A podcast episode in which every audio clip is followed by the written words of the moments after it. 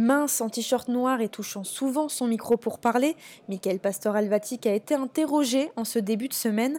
Interpellé en 2010 pour un trafic de stupes, il est incarcéré à la maison d'arrêt de Villepinte, endroit où il fera la rencontre d'Amédi Koulibaly.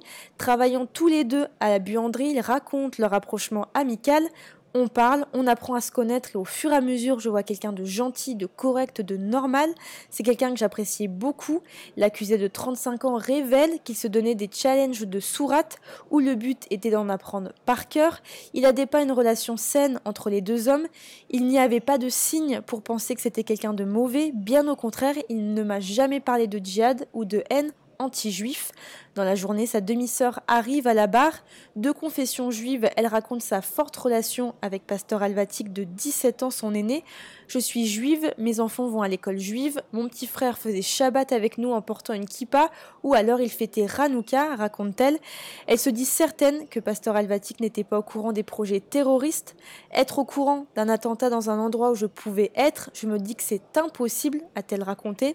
Sortie de prison en 2013, Michael Pasteur Alvatique raconte qu'il a repris contact avec Amédi Koulibaly en 2014. Ils vont avoir des contacts quelques jours avant les attentats de janvier 2015. Il explique avoir fait des courses avec Amédi Koulibaly en voiture deux jours avant l'attentat de Charlie Hebdo. Parti chercher des siphons pour sa salle de bain, il aurait voulu les mettre dans le coffre de la voiture et serait tombé sur le sac de sport contenant l'arsenal d'Amédi Koulibaly.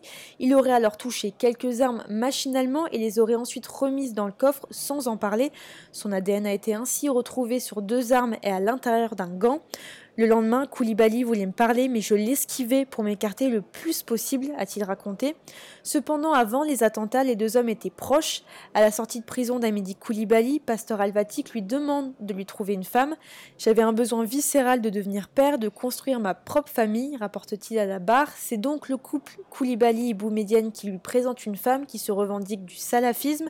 Quand on sort de tôle et qu'on n'a pas d'argent, faut pas croire qu'on a des femmes cadres, on a des femmes voilées, dit-il. Lors de ce mariage religieux en août 2014, Amédi Koulibaly, témoin de Pastor et Mohamed Belloussine, accusés absents durant ce procès, sont invités. Cependant, quelques mois après, le couple se sépare. Elle était trop religieuse pour moi, a-t-il relaté. Pourtant, c'est une autre version qui se présente dans l'après-midi. Âgée de 33 ans, l'ex-épouse religieuse de Pasteur Alvatic se présente devant la cour.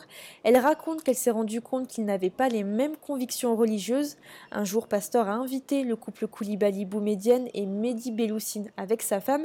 Ils ont fait un rappel religieux qui incitait à la haine et à la rébellion, a-t-elle relaté. Choquée, elle se rend compte qu'ils ne sont pas du même bord religieux lorsque Pasteur regarde des vidéos de propagande. Quand j'ai vu qu'il avait un intérêt pour ça, j'ai enlevé mon ordinateur de la maison. Elle continue en racontant que son ex-époux était contre le mariage civil parce que, je la cite, il ne voulait pas reconnaître les lois françaises en tant que musulman.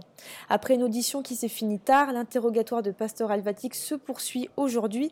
Il encourt 20 ans de prison. Au tribunal judiciaire de Paris, Églantine Delalleux pour RCJ.